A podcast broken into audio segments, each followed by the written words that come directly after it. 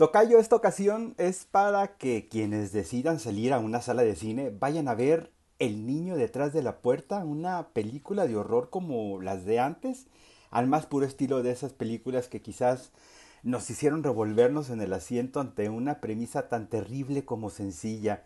El niño detrás de la puerta es la película debutante de David Charbonnier y Justin Powell, que además de dirigir esta historia, la escribieron y consiguieron un producto tan efectivo como entretenido. Por supuesto, entretenido para quienes gozamos de este género que nos mantiene cautivos y con el alma en un hilo.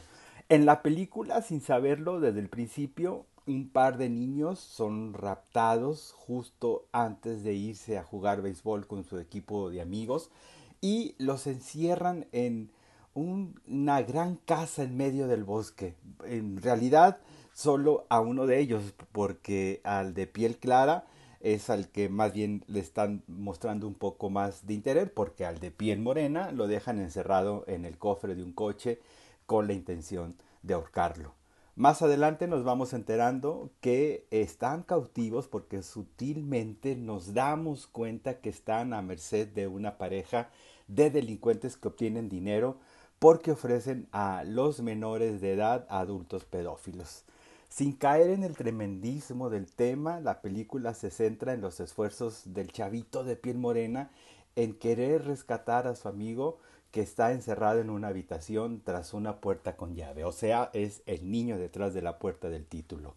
En lo que adivinan si hay final feliz o no, el desarrollo de la historia está sustentado por una eficaz y sencilla puesta en escena de los intentos desafiantes de los chavos por intentar escaparse, con algunas convenciones propias de este tipo de género, pero no importa, porque aún ni que pensemos que quizás todo esto conduzca a un desenlace previsible, la experiencia, la experiencia perdón, habrá cumplido su cometido. El niño detrás de la puerta llegó a las salas de cine de Guadalajara desde este fin de semana. Esa es eh, la recomendación para ir al cine. Mientras tanto, en lo que nos encontramos el próximo viernes aquí, nos vemos en Twitter, en donde estoy como arroba Enrique Vázquez-bajo. Por lo pronto les deseo muy buen fin de semana.